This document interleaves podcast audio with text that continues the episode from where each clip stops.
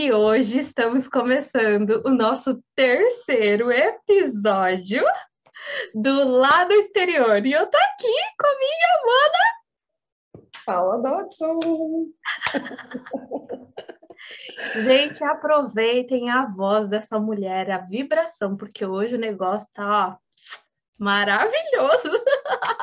Tava falando para ela antes de começar a gravar, porque ó, essa voz tá depois de tomar um banho de água do mar, né? E relaxar toda, toda a musculatura, todo o nosso, toda a vibe tá, tá renovada. É isso aí. A gente vai falar hoje sobre o que, Mana Paula? Você pode trazer para eles? Sim, vamos lá. Nós recebemos vários feedbacks. Foi uma delícia, né, Carol, receber esse tanto de feedback que a gente já recebeu já no primeiro episódio. E, e, um deles chamou bastante a nossa atenção, que foi uma pessoa muito querida que fez um questionamento que tanto eu e a Carol a gente não tinha olhado para essa perspectiva, que é a quando as pessoas é, migram de um estado para o outro, migram de uma cidade para outra dentro do próprio país que também é ela que o questionamento dela foi quando a gente migra de um estado para o outro ou de uma cidade para outra dentro do nosso próprio país também é estar no exterior né? Também é a gente também é considerada estrangeira e eu achei o máximo esse esse questionamento e fez a gente parar para olhar e né e, e levantar essas informações também que tanto eu quanto Carol dentro do próprio país que era o Brasil a gente também migrou para estados diferentes ou, ou, cidades diferentes, então isso também fez a diferença na nossa vida. E aí a gente vai trazer um pouquinho dessa perspectiva a partir desse olhar dessa pessoa querida que questionou a gente, mandou um feedback aí questionando para a gente falar um pouquinho sobre o assunto. Nossa, e isso foi uma grande sacada, né? Foi eu, eu, eu, eu falei para a Mana Paula e até ela também sentiu que foi um, uma resposta da espiritualidade, um direcionamento, né? Para nos mostrar que o, o, propósito disso era maior do que a gente pensava. A gente estava sentindo que, que a gente ia falar do exterior, da nossa vivência, e claro, gente, a gente não vai deixar de falar sobre isso, mas a gente estava achando que era isso. E agora a gente vai expandir mais ainda. Então, eu, tô, eu e a Mona Paula tá muito feliz, né, com esse assunto, com essa, com esse novo direcionamento. É muito legal. Sim. E aí o que a gente, a gente foi é, levantando, eu e Carol, é que, de fato, é, quando a gente migra, mesmo dentro do país da gente, a gente nasce num lugar e migra para outro, né, muda para outro, é, isso é mais comum do que a gente imagina, né? É, principalmente os grandes polos aí como São Paulo, Rio de Janeiro, enfim, as pessoas migram de outras cidades menores para lá para tentar uma vida diferente, uma vida melhor, pra, porque tem mais polo de trabalho.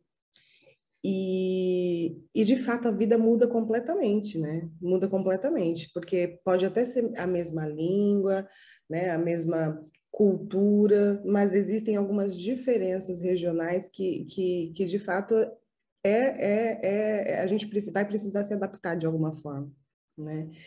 É, eu migrei de uma cidade grande como São Paulo, que eu morei por 30 anos, e mudei para uma cidade próxima, porém menor, né? Muito bem estruturada, mas infinitamente menor, próximo de São Paulo, mas já senti essa diferença, né? A diferença é, de uma linguagem regional, a diferença de, de qualidade de vida, porque tudo que é menor tem menos trânsito, tem menos é, é, é, é, mais. como que eu poderia descrever? É tudo menos, né? É tudo menor. As filas de supermercado são menores, as filas de banco são menores, as esperas são menores, as ofertas de restaurante também tem uma estrutura boa e, e, com uma qualidade maior, melhor, na minha opinião, porque né? Quanto menor, mais, é, mais pessoal fica o atendimento, né? Ah, então, sim. Então, é, é, é, é, eu ganhei em qualidade de vida, de horário. Em São Paulo, a gente tem que levantar, sei lá, três, quatro horas antes do, do horário de trabalho para poder chegar até o local, porque qualquer, qualquer distância leva, não leva menos de uma hora para chegar. E, e lá não, né? Quando a gente migra para um lugar menor, qualquer meia hora você chega em qualquer lugar. Então, é, é, eu senti, eu ganhei em qualidade de vida, na verdade. E mas eu sei que a Carol também fez essa essa essa migração para outro lugar. E como foi para você, Carol? Nossa, você, conforme você vai falando, vai, eu vou lembrando de muitas coisas, não somente que aconteceu na minha vida, mas que aconteceu também na vida da minha irmã. Um pouco que eu, que eu falei para a Ana Paula, já que eu sei da vida do, dos meus avós maternos, né, que é, é, eram nascidos, eram baianos, né, nascidos na Bahia, e foram tentar a vida em São Paulo, então eu posso, acho que, começar daí, né, de, de lá para vir um pouquinho. É, eles, meus avós maternos já são falecidos, eles faleceram quando eu tinha mais ou menos três anos de idade. E eles na, saíram da Bahia jovens ainda e foram tentar a vida no estado de São Paulo. Eu não sei se eles moraram exatamente em São Paulo, mas eles foram morar em cidades maiores é, depois de um tempo e, e, eles tinham começou com, aí eu estava falando até para Ana Paula até o que eu lembro que a minha mãe contou para mim já e que eu me lembre agora é que como eles sempre é, fizeram comida e, e, a família da minha avó, tanto da minha avó quanto do meu avô, é uma família grande e tinha, tinha tem, a minha mãe tem é, sete irmãos, eles são em oito, oito filhos, né? Então, eh, cozinhava muito, e a minha avó tinha uma habilidade muito grande, assim, eu escuto falar da, da comida dela até hoje, até minhas tias fazem alguns pratos, e, e as irmãs falam, nossa, parece muito da vovó Alice, né? Que ela chama, chamava Alice, a minha avó. Uhum. E, e aí ela começou a fazer salgado, porque meu avô comprou um carrinho e ele parava num ponto e a minha mãe levava, é, a minha avó assava em casa e a minha mãe levava de ônibus. E até onde eu sei, eles sentiram muita diferença, né? Porque por mais que eles foram jovens, não foram já idosos, mas eles cresceram na Bahia. Então, tinha todo um ritmo, um, uma aproximação com, né, tinha amizade, pessoas ali que estavam ali no dia a dia, já tinham um vínculo, e daí depois foram para outro lugar tão longe, e, e, aí eu fico imaginando, né, nessa época, viajar até hoje às vezes é difícil, tem tanta gente, né, que vai para São Paulo e nunca mais volta para o norte, para o nordeste, e está anos sem ver a família, às vezes perde contato, né? Até isso eu já não sei como que foi dos meus avós. Eu quero perguntar para minha mãe, trazer isso para vocês, compartilhar com vocês. E ainda mais porque eu tenho um carinho muito grande por eles. É muito interessante, porque eu tenho um amor por eles. Parece que eles estão vivos até hoje. De, de uma certa forma, né? Exatamente. E aí, a minha mãe, eu lembro que quando os meus avós faleceram, os meus pais tinham mudado de cidade. E eles tinham ido para Sorocaba. Então, eu, sou, eu nasci em São José do Rio Preto, interior de São Paulo. É uma cidade grande. E a gente foi para Sorocaba. E o pessoal de Sorocaba é diferente do pessoal de Rio Preto. O pessoal de Rio Preto fala, até no, na, na, no sotaque, o pessoal de Rio Preto fala porta, verde, né? E eu percebo que até hoje eu, eu sou um pouquinho carregada no, no R, né? E lá em Sorocaba, as pessoas é, achavam diferente o jeito que minha mãe e meu pai falava. É, eu lembro assim quando era criança, assim eu escutava as crianças falando alguma coisa, eu achava estranho, porque lá em Rio Preto a gente fala, ah, tá chovendo ou chuviscando. E em Sorocaba, as crianças falavam, tava chovendinho. E eu achava feio falar chovendinho. Mas não tá chovendinho, tá chuviscando.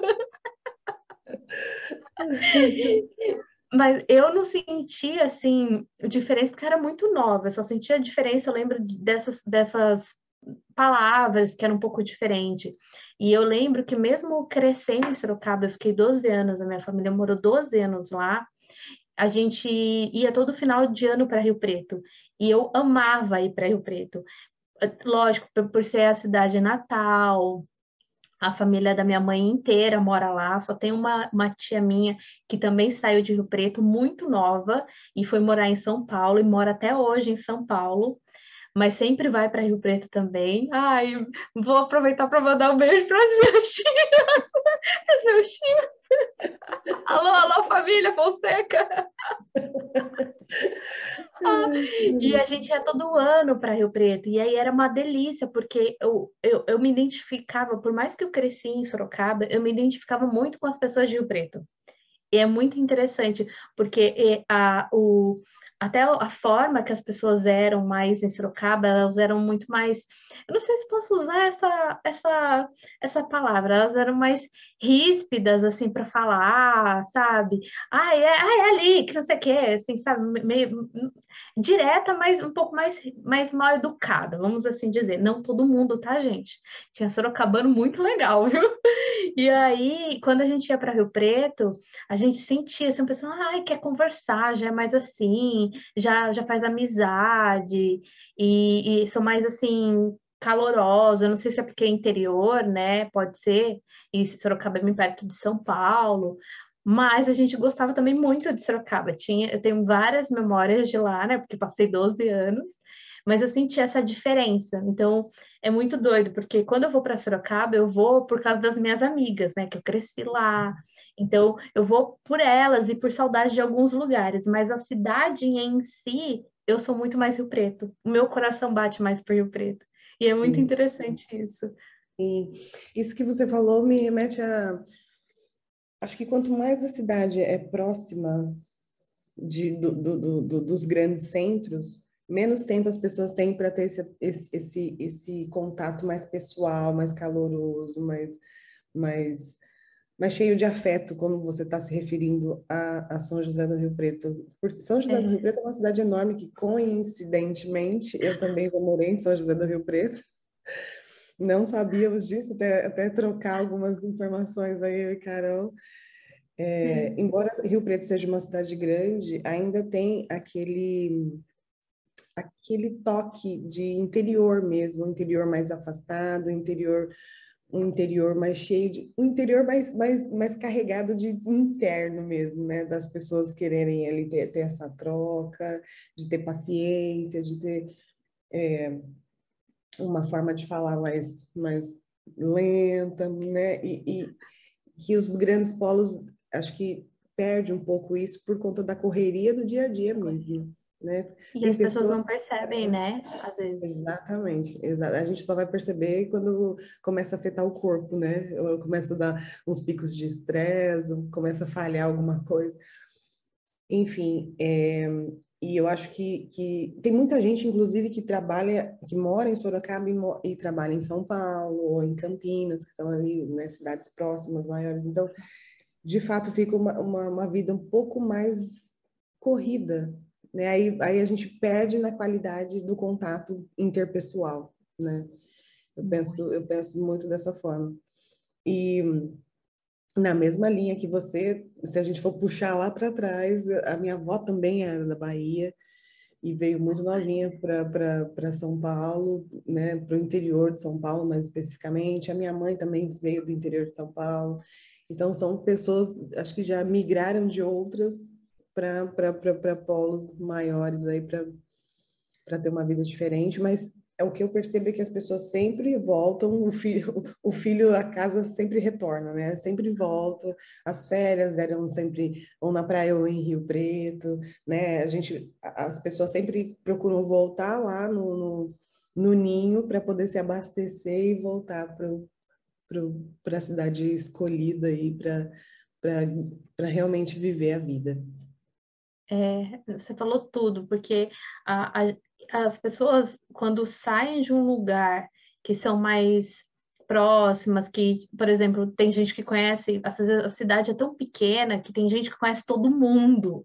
Eu, eu tenho uma, uma, uma colega aqui no Japão que ela mora numa cidadezinha que eu não lembro o nome, é um nome difícil, mas fica no estado de São Paulo, que eu não sei nem, nem eu acho que não tinha nem 10 mil habitantes. E ela falou que não tem nem shopping.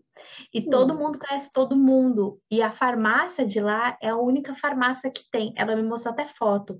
É dos anos 50, eu acho, essa farmácia. Assim, aqueles balcões de madeira, tudo de vidro, a coisa mais linda, o azulejo, sabe? E ela falou assim que todo mundo conhece todo mundo. O pessoal deixa até hoje a casa aberta. Porque é muito, muito interior. E Sim. quando ela saiu de lá, ela me conta que ela veio direto para o Japão. Ela nunca tinha saído, tipo, ela ia na cidade vizinha. mas ela nunca tinha ido para lugares longe. E, e nisso ela fez essa mudança brusca de vir para o Japão.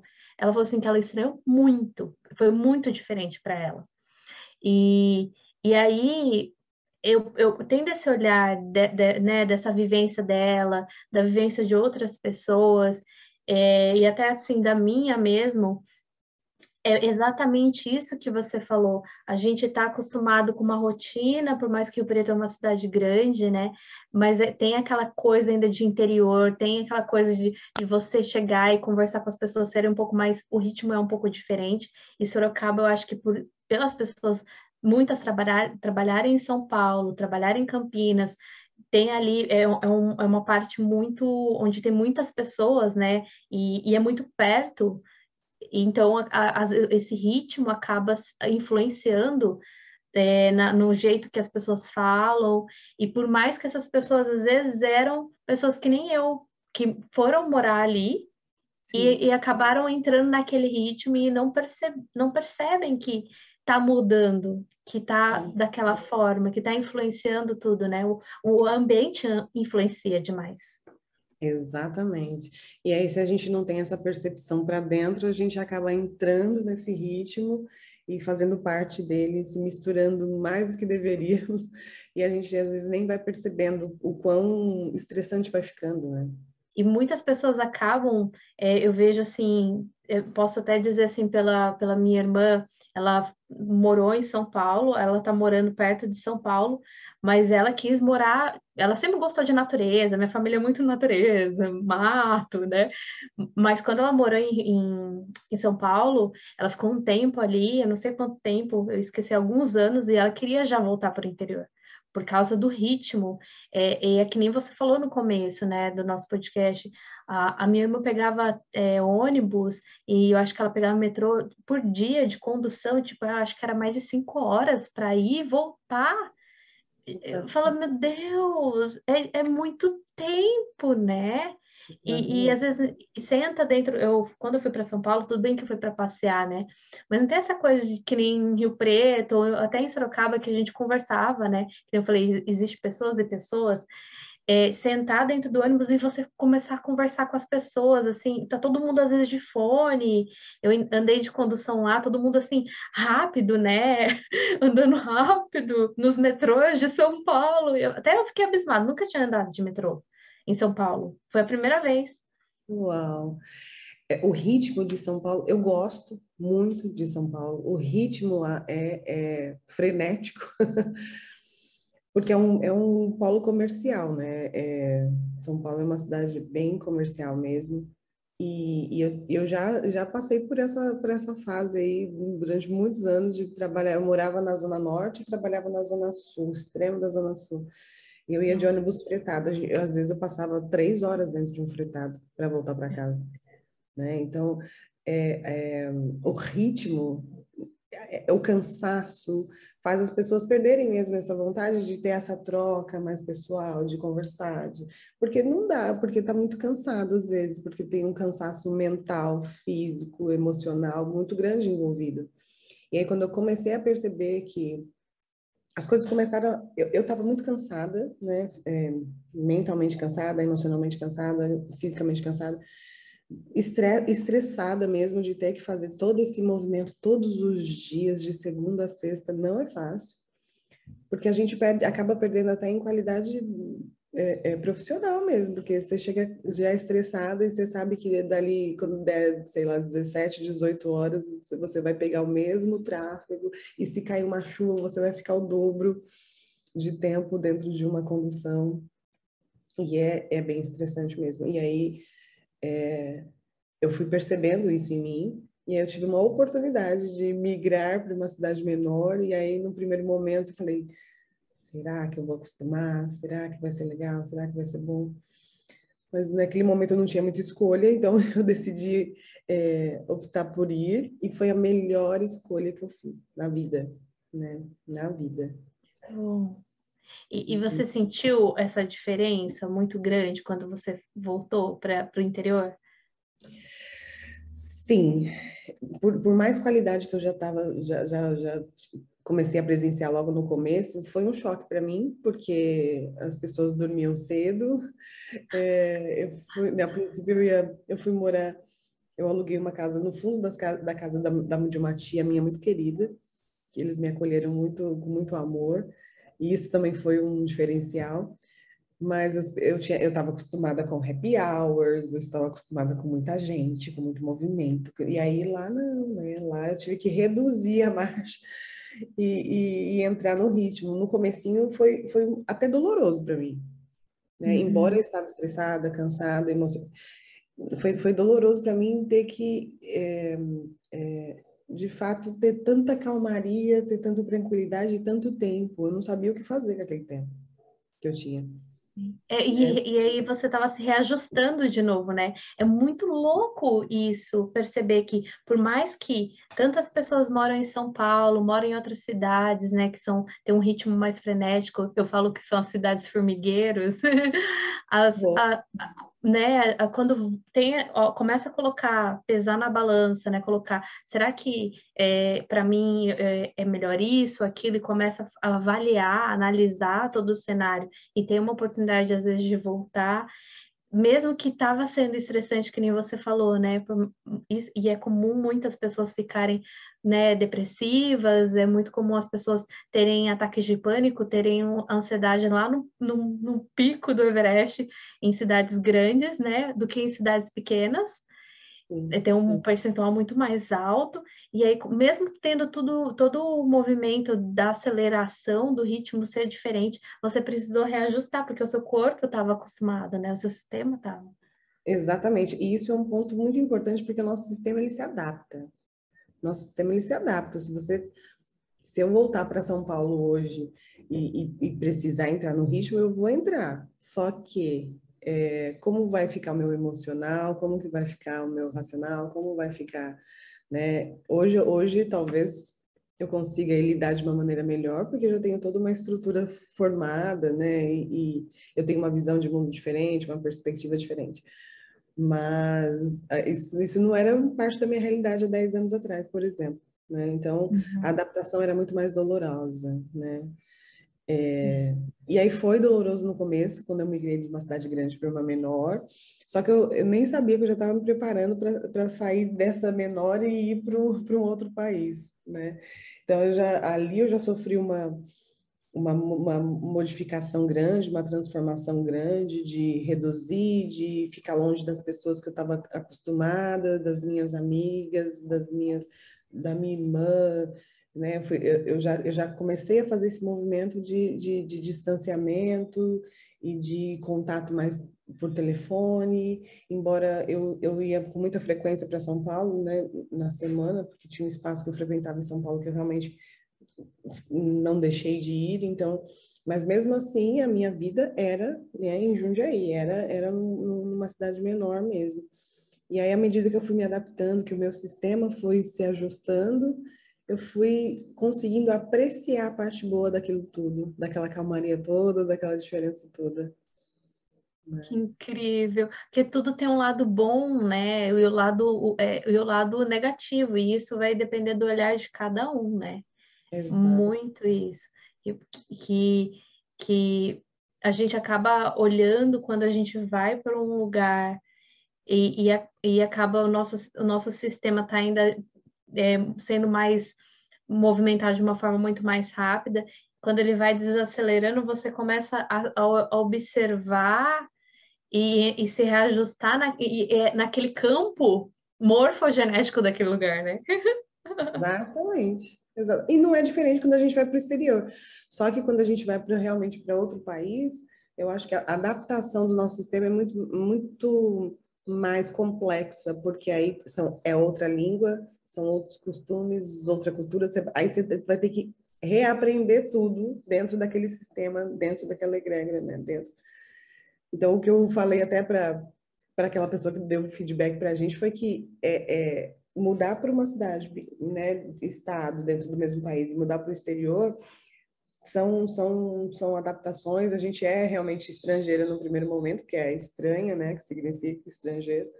A gente é estrangeira no, no, no primeiro momento, mas a adaptação numa cidade dentro do próprio, próprio país tem um, um ajuste um pouco menos complexo do que no exterior. Então, a tendência é que é, a dor seja menor, de menor intensidade dentro do próprio país do que fora, né?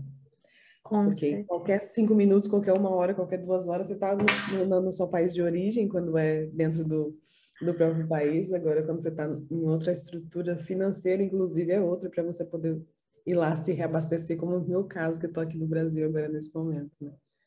Sim, é, é, é, um, é um cenário bem diferente, realmente, que contam muitas coisas, contam todas essas coisas que, que Mana Paula disse, e ainda mais quando é uma cultura tão diferente da nossa, né? Por mais que às vezes as pessoas possam olhar assim, que o Japão é bem oposto, né, do Brasil, e isso as pessoas já têm noção, mas às vezes as pessoas olham para os Estados Unidos e não vejam que é bem diferente, e é, né?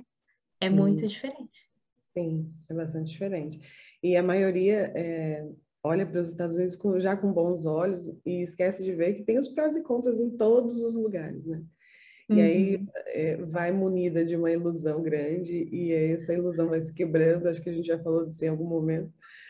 E, uhum. e aí a dor, a, a dor é inevitável, né, no primeiro momento. Até a gente quebrar as ilusões, até a gente entender como é que funciona mesmo o modelo mental daquelas pessoas, até gente, o nosso sistema se ajustar, que eu adorei essa frase, até o nosso sistema se ajustar, é, leva um tempo e, e, e, eu acho que o grau de dificuldade vai de acordo com, com a sua disponibilidade para mudar, para mudanças mesmo. Com certeza, eu acredito que que se a gente tá, quanto mais aberto a gente estiver e mais é, ciente de que o país que a gente está não é o nosso país, que não vai ter as mesmas leis, por mais que a gente não concorde, por mais que a gente não goste, né? Uhum. É claro, a gente tem que se adaptar ali, né? Porque não é o nosso país. É uma coisa que eu, que eu e meu marido a gente fala muito aqui, é entre a gente, né? É assim, a gente fala, não adianta a gente querer que por mais que é, como que eu posso dizer, por mais que a gente tenha um pensamento diferente, não tem como a gente querer que eles sejam diferentes. É, vem muito da, da, da, compreensão, da aceitação desse modelo mental que é diferente, né? De, de estar aberto para olhar o bom também de tudo isso, não somente o lado negativo, né? E, e quando a gente faz isso, a gente pode aprender coisas novas, né? Exatamente. E eu diria que esse lado negativo também é, é bom. Porque. Ai, desculpa, a gente está fazendo barulho. Imagina esse lado, esse lado diferente também, esse lado negativo também é bom, porque a gente aprende com o negativo também, né? Não, não é porque é negativo que necessariamente seja ruim. É, a gente sempre consegue aprender com os, os, dois polos, né? As duas polaridades aí, do bom e do ruim, né? E, e, e quanto mais aberto você tá para isso, mais menos doloroso é o processo. Mas às vezes a gente não consegue mesmo, né? Sem a dor, a dor ajuda a gente a, a parar e entender o que está acontecendo ali, né? Sim, é, a, a, eu acho que conta muito quando a gente é, percebe que a dor pode ser um propulsor para a gente mudar, para a gente olhar, porque quanto às vezes a dor tá, tá pouquinha, a gente não olha, né? Se for como se fosse uma comparação com uma ferpinha no dedo. Mas se aquilo inflama e o dedo fica daquele tamanho, gigantão, a pessoa vai ter que olhar para isso. Então, eu, eu, acredito que é que nem a, a, a, Paula, a Mana Paula tá falando, que é o lado bom do ruim, né? Olhar esse lado bom do negativo também. E o, e o ruim do positivo. Exato. Não é? Que nem eu falei de Sorocaba, às vezes a pessoa tá tão ali, né, em Rio Preto, tão lá falando, e às vezes você quer uma coisa mais direta, meu, vamos logo, tipo assim. Exatamente. Exatamente. Eu cheguei, até para dirigir, eu cheguei muito mais acelerada em Jundiaí, e em Jundiaí as pessoas estão lá na delas, né, dirigindo, e, e, e, e o meu ritmo era diferente. Então, eu, eu tive que ajustar, me readequar ao ritmo das pessoas lá, porque é, eu era a, a, a, imigrante lá, eu era a estrangeira lá dentro, né? Então, sou eu que preciso me adaptar, não as pessoas se adaptarem a mim, né? Sim, nós, é, quando você, você conta sobre isso, e sabendo que você mora nos Estados Unidos e agora está no Brasil, o que, que você você lembra, ou você tem alguma lembrança de, de algo que foi assim nítido para você quando você chegou, alguma experiência sua quando você chegou nos Estados Unidos, desse processo de reajuste? O que, que para você te chamou a atenção de, logo de primeiro momento quando você chegou nos Estados Unidos? E também agora na volta, tem alguma coisa? É, eu acho que a diferença de, de relacionamento interpessoal mesmo. É, como eu não falava inglês é, muito bem quando eu cheguei, ainda não falo muito bem, né? Mas meio melhor do que quando eu cheguei. É, essa comunicação ela, ela era muito truncada e, e como a dificuldade estava em mim, eu me achava, eu tinha aquele sentimento de menos-valia por conta disso, então as pessoas que eu atraía eram aquelas pessoas que, é, ah, você não fala minha língua, então não vou falar com você. Então não vou te dar atenção devida, então não vou te dar a informação que, que você precisa, né? Porque isso já estava dentro de mim.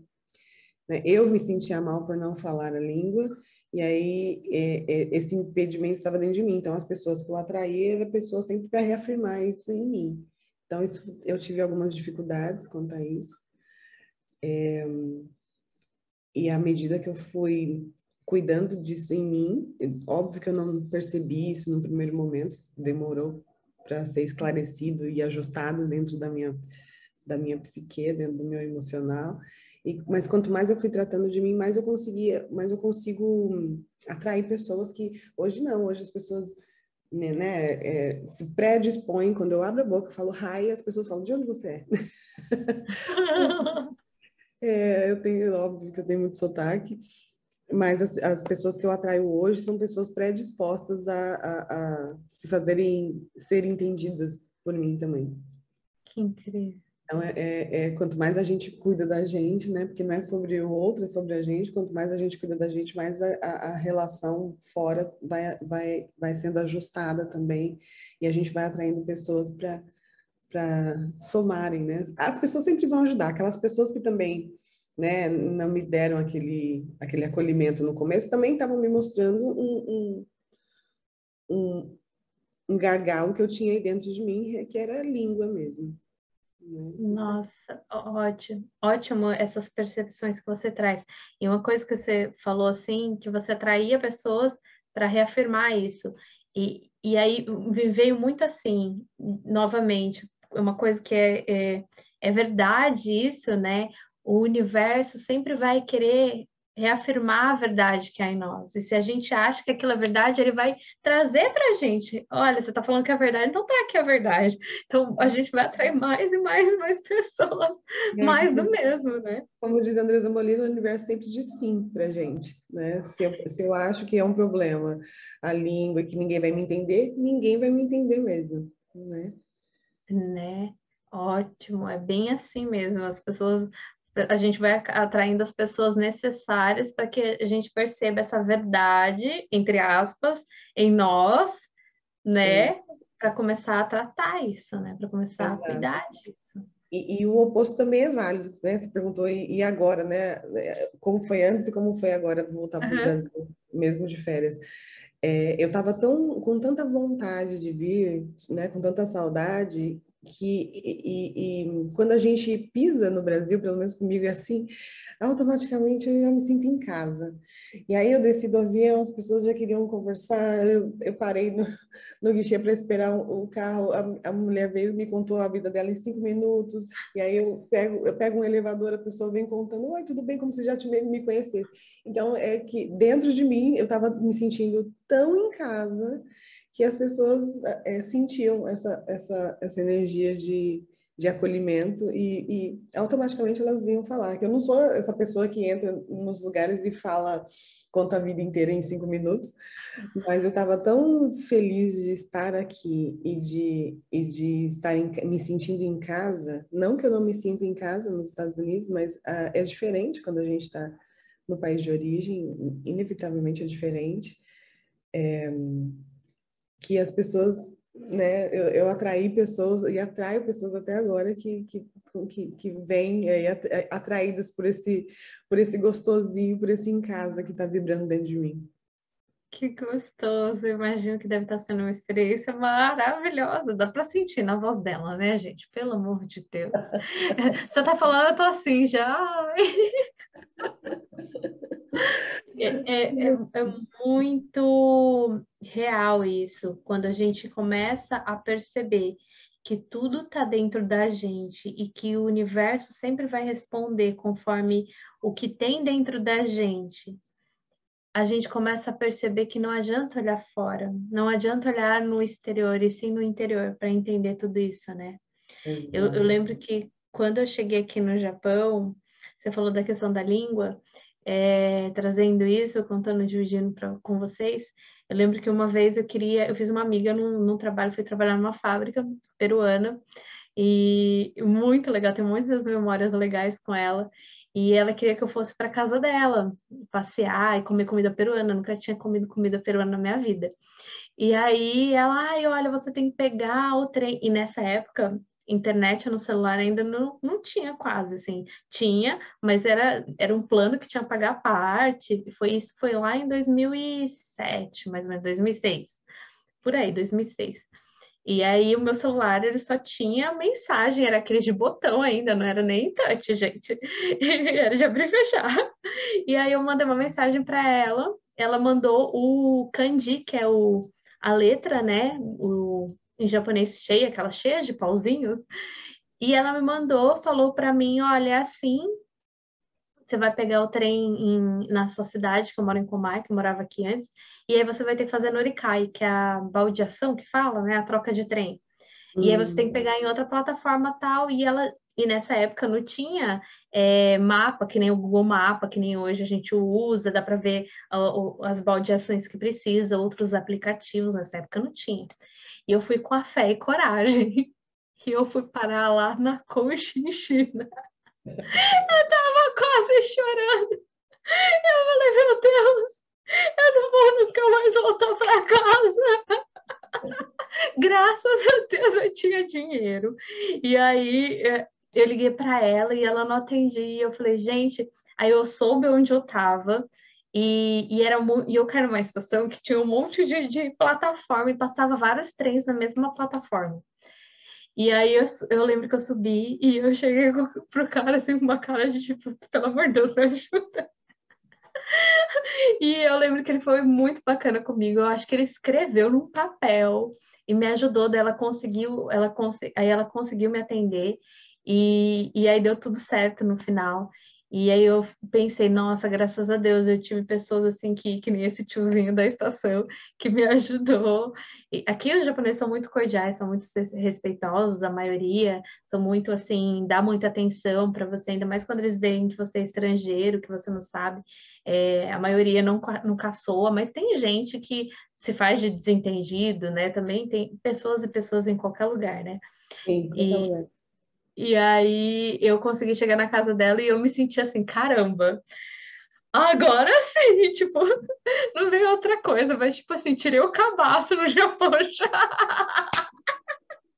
Ô, Carol, e me diz uma coisa, uma curiosidade. É, no meu caso, a gente está falando de línguas aí diferentes, né? Português, inglês, mas que tem a mesma, sei lá, grafia, o mesmo alfabeto. Agora, quando se trata de Japão, a diferença é, é absurda, né? E, e, e como foi para você é, essa comunicação, conseguir se comunicar com o exterior é, com uma língua tão diferente da sua? Sim, é, eu aprendi aqui. Eu aprendi aqui mesmo. Meu pai, tipo, ele fala japonês com a minha avó, mas eu, eu sabia, tipo, meia, nem meia dúzia de palavras, né? Tipo, ah, arigato, que todo mundo sabe, né? Ainda mais por causa da música O-chan. É, é, meia dúzia de palavras. Então, assim, eu fui aprender aqui. Então, quando eu cheguei, meu pai queria que eu entrasse na escola japonesa. Só que aqui no Japão, por, por eu estar no primeiro colegial, tem escolas que não, não dá para você entrar, ainda mais porque o colégio é bem difícil, né? Já não é que nem uma, uma criança, né, que aprende as coisas mais rápido e depois, para quem quiser, vai fazer faculdade. É, então, nem todas as escolas aceitam pessoas que não sabem falar nada.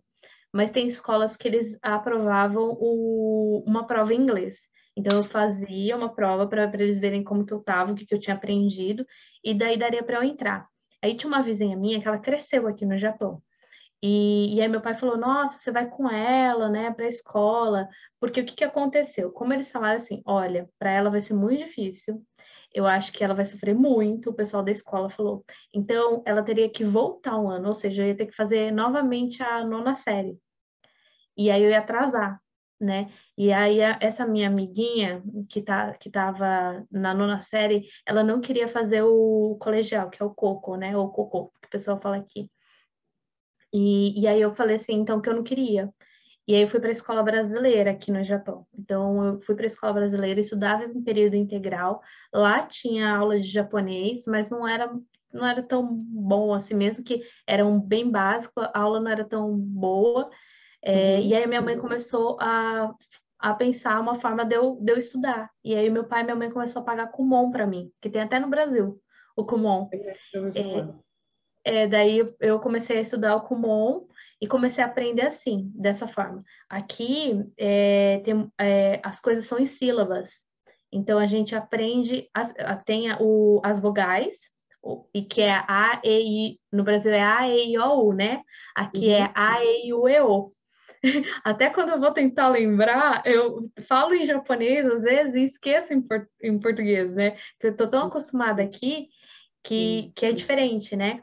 E aí o resto é tudo sílabas, e não tem, por exemplo, L, aqui não tem, então eles têm muita dificuldade de falar L, palavras com L. Às vezes a gente fala alguma coisa assim, por exemplo, ah, é, é, trapalhada.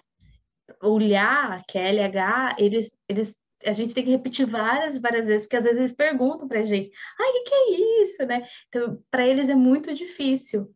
Para mim, é, até que eu acho que olhando do ponto de vista assim de, do brasileiro, como a gente tem, né, o português tem é uma língua difícil também. É, para a gente é mais fácil a pronúncia do que eles pronunciarem o português. Mas é, aqui tem três tipos de alfabeto. Então tem o, o katakana, que é para coisas estrangeiras, por exemplo, vai escrever McDonald's, Coca-Cola, Pepsi, é tudo, ou o nosso nome é tudo em katakana, então é um alfabeto somente para coisas é, estrangeiras. E o hiragana, que é, o, é um alfabeto que é para tudo, né? Menos coisas estrangeiras, mas dá para você escrever, mas geralmente não é escrito, porque tem um katakana. E aí o kanji, que, que, que é aquelas aqueles ideogramas que fala cheio de perninha, e é mais de 3 mil. Até japonês não sabe todos. E cada um tem vários significados. Então, se junta dois e de sequência diferente, é muito difícil. Então, assim, eu acho incrível pessoas que são fluentes em japonês, que eu não sou. É, quando eu falo com japonês, eles falam que eu sou peraperá, que é tipo, ah, você fala bem. É, eles falam assim, ah, uns 50% você fala, tem gente que eu falo, fala, fala para mim que eu falo uns, uns 40, uns 30, mas eu não sou fluente. E tem coisas que para mim é desafiador, porque eu acho que como no inglês também, mas principalmente aqui, é, tem coisas que mulher usa e homem não usa. Eu não sei no inglês, eu, eu lembro que quando eu estudava inglês, eu não lembro de ter isso, mas na língua japonesa, é, tem, por exemplo, mulher fala atashi, que é eu, e homem fala boco, né? Boco ou atashi, e mulher não pode falar boco. Então, tem, tem palavras que mulher não fala, e para mim, assim, foi um desafio é, a, mon, a, a, montar a, as frases também. Para mim, isso foi muito desafiador, porque no Brasil a gente começa com sujeito, aqui a gente meio que começa com predicado, então, por exemplo, a gente fala assim no Brasil, ah, eu quero ir no banheiro, ou ah, eu vou no banheiro, né? E, então é o eu primeiro, né? O sujeito primeiro. E no japonês é, é contrário, tudo ao contrário, até a revista é o contrário. Então, para mim, é, foi muito difícil, que nem é, em japonês, né? Fala toire ikitai, ou toire é, ikimasu, né? Que eu vou no banheiro. Toirei Nikimasu. Então, é, é ao contrário. Então, para mim foi difícil montar essas frases na cabeça e conseguir comunicar para as pessoas. Então, ainda para mim, o japonês, ele é uma barreira, eu percebo isso ainda, que tem coisas que eu não consigo falar, é, tem coisas que eu não consigo explicar. Graças a Deus eu consigo me virar bem, em maioria das coisas, geralmente eu vou no médico, consigo falar quando eu tô com dor de cabeça, quando eu tô com uma, uma gripe, eu não preciso de tradutora. Mas, às vezes, quando é casos mais, assim, de coisas mais profundas, é, eu preciso, sim, de tradutora. Então, é algo que eu quero muito aprender, que eu quero melhorar, porque eu percebo que isso abre muitas portas para eu me inserir cada vez mais na, uhum, na uhum. comunidade japonesa, me sentir é. inserida. E, e, você percebe que quando, é, não sei como é para você, mas para mim, é, eu também não sou, eu não falo inglês como eu falo português, por exemplo, então para mim não sou fluente também. E quando eu tô, quando eu, eu percebo que quando eu tô cansada, é, é pior ainda para falar inglês. E às vezes eu chego em casa, eu, eu, eu, depois de um dia de trabalho, de atendimento, eu vou conversar com meu marido e, e eu preciso ficar olhando para ele meia hora assim para poder entender o que, ele está falando e para me expressar também. É, principalmente porque eu falo em português o dia inteiro com os meus clientes online e aí quando eu vou falar com ele também dá esse dá, dá essa e, e eu estou muito cansada, geralmente dá esse essa, esse delay dentro da minha cabeça, esse atraso para poder processar o inglês. Com você também assim, quando você está mais cansada, é, é difícil para você falar e se comunicar? Muito, muito. E é interessante que quando eu tô brava, o japonês sai que sai. O marido fala a mesma coisa. Eu falo para ele, me deixa bravo então, que eu preciso Eu falo, gente, é incrível. Eu acho que muitas pessoas que moram aqui, e você também se identificou, né? A gente que mora fora, fora, quando a gente tá brava, é incrível. Eu, eu já aconteceu casos assim, né? Como eu disse, há japoneses, né? Há pessoas e pessoas em, em todos os lugares. É, teve gente que já olhou e, e, e, teve preconceito comigo, com meu, com meu marido, porque também o preconceito existia dentro da gente, né? Uhum. E, a, e aí, na hora que começou a falar, eu comecei a já rasgar o verbo. E eu falei, meu Deus do céu, de onde sai tudo isso de japonês? Nem eu sabia, parece que incorpora assim, ó. Eu, eu, eu tenho uma teoria sobre isso.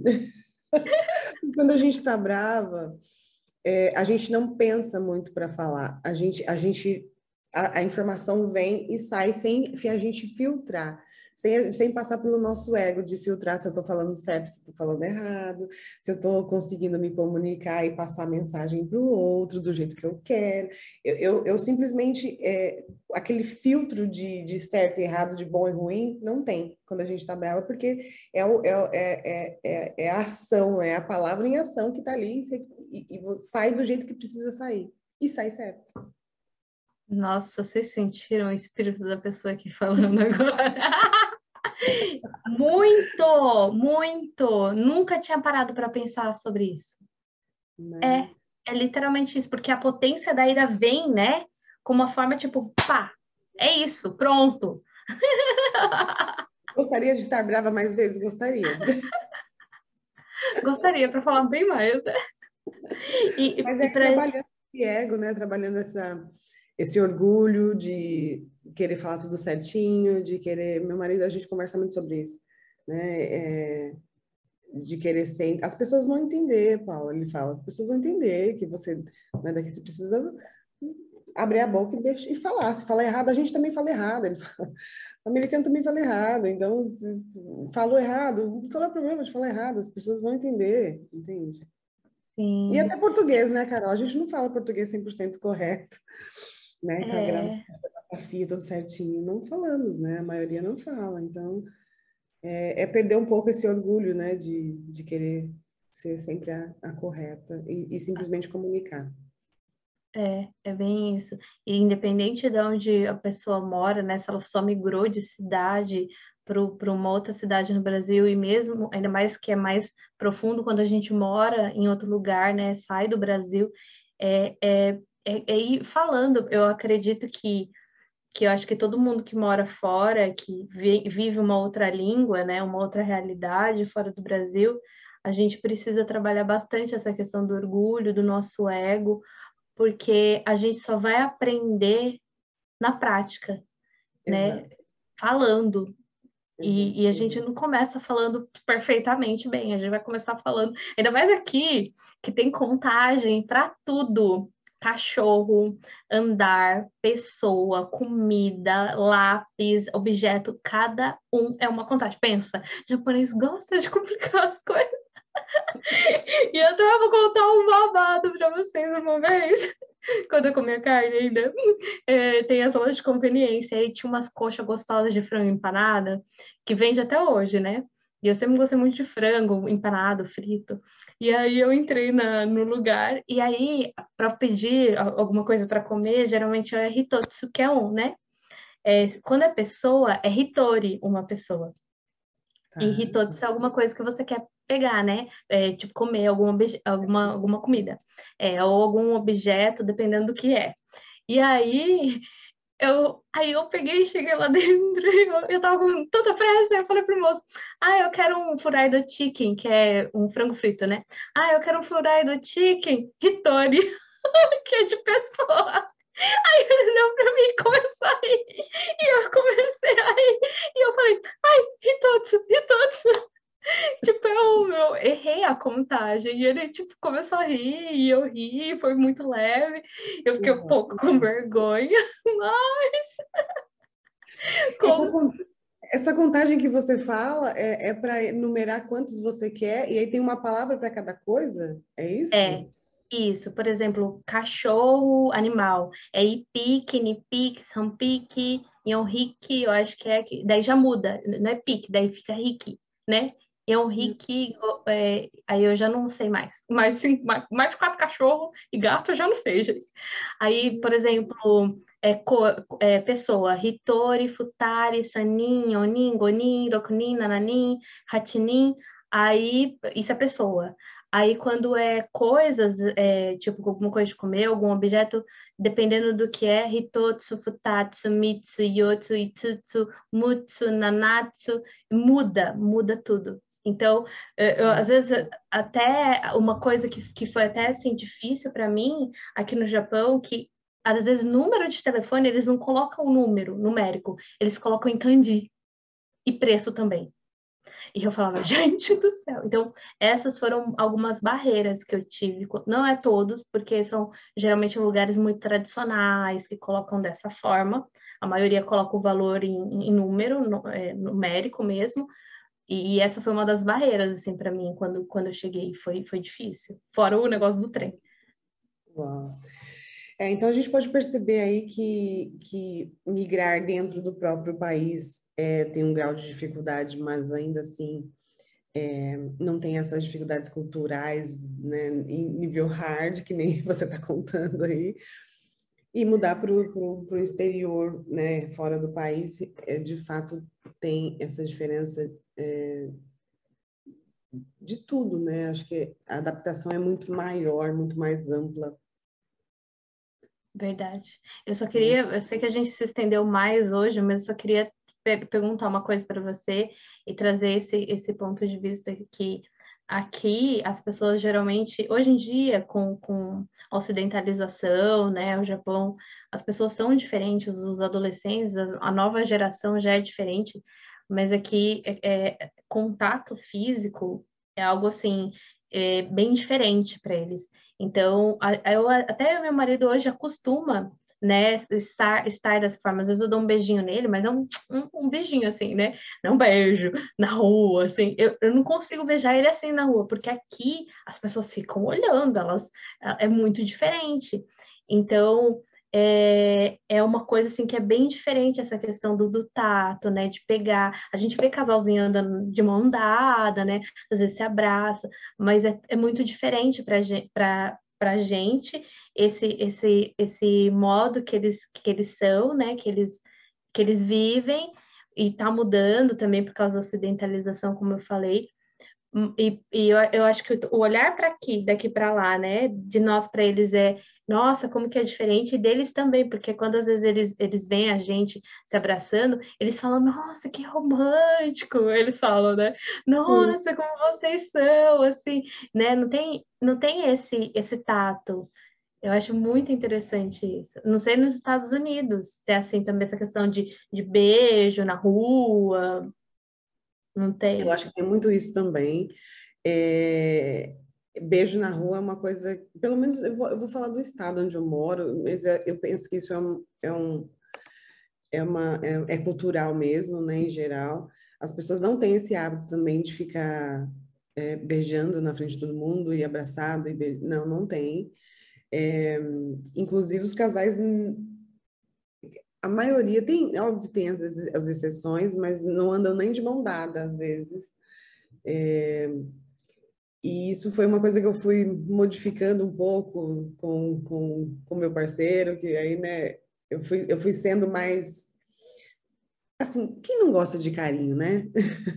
então, à medida que você vai dando carinho, a pessoa também vai se ajustando ao seu jeito de ser, e aí vai ficando mais carinhosa, mais receptiva, embora isso não faça parte da cultura, da cultura dele. E, e eu percebo isso mesmo, que, que ter demonstrações de afeto em público não é uma coisa muito comum para americano. Tudo é, é, é, é, que nem a gente está trazendo, né? Tudo é mais, é uma, uma, um ajuste desse sistema muito mais profundo quando a gente vai para um lugar que é tão diferente do nosso, né?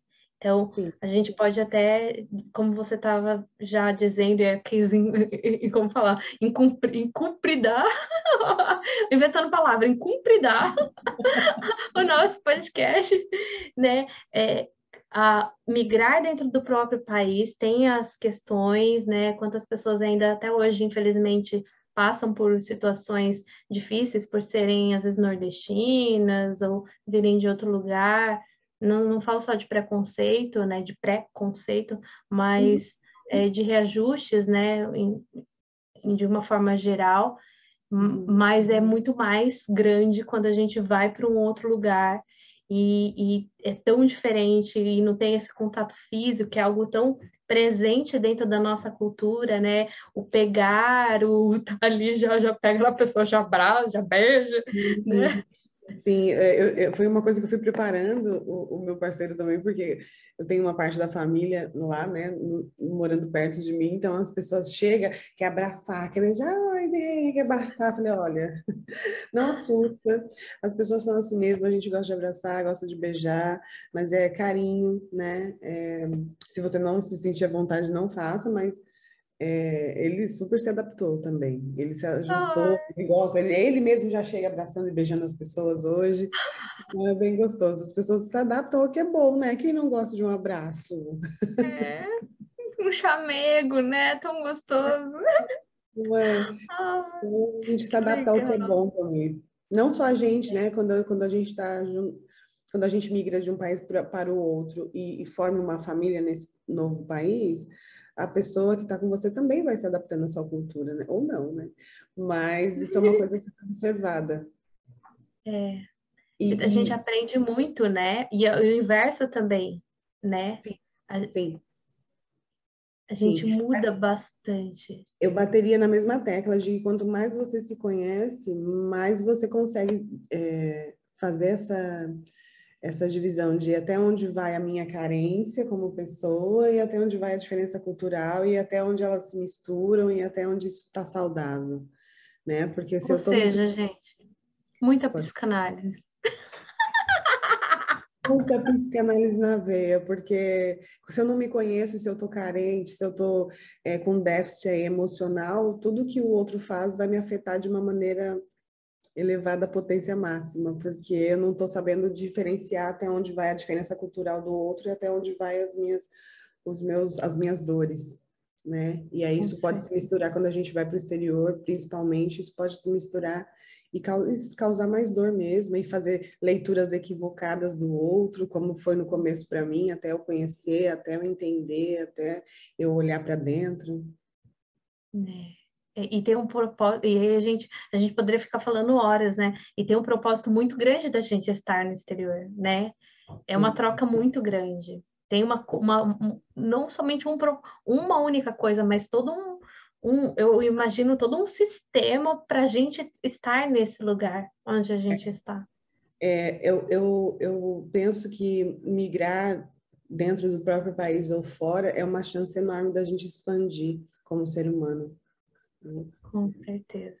E é bem isso, gente. É uma oportunidade de expansão, é uma oportunidade de a gente sempre estar tá se olhando, é uma oportunidade da gente reconhecer e se conhecer e reconhecer, né? Porque a gente vai mudando ao longo do, do tempo, é, tem coisas que já não fazem mais sentido, e, e, isso até encaixa muito com o nosso episódio anterior de se escutar, porque você se escutou e sabe, soube a hora de voltar, né? Sim, de passear. Sim. Então, sim. se você não viu o podcast anterior, vai lá assistir ou escutar, que vai fazer muito sentido. Né? Com certeza. Uma delícia sempre esse papão aqui, que delícia. Muito bom. A gente fica muito feliz de ter vocês aqui com a gente, né? Espero que tenha gerado consciência e trazido vida para vocês. É muito importante a gente sempre olhar os dois lados de tudo. Nem tudo é só bom e nem tudo é só ruim, né? Exatamente. E, e quem assistir, deixa os comentários como é que é para você, se você já migrou para algum lugar e teve uma experiência diferente, deixa para gente. É isso aí, gente. E a gente se vê no próximo podcast. Lá no exterior. É isso aí. Beijo, gente. Beijo, beijo.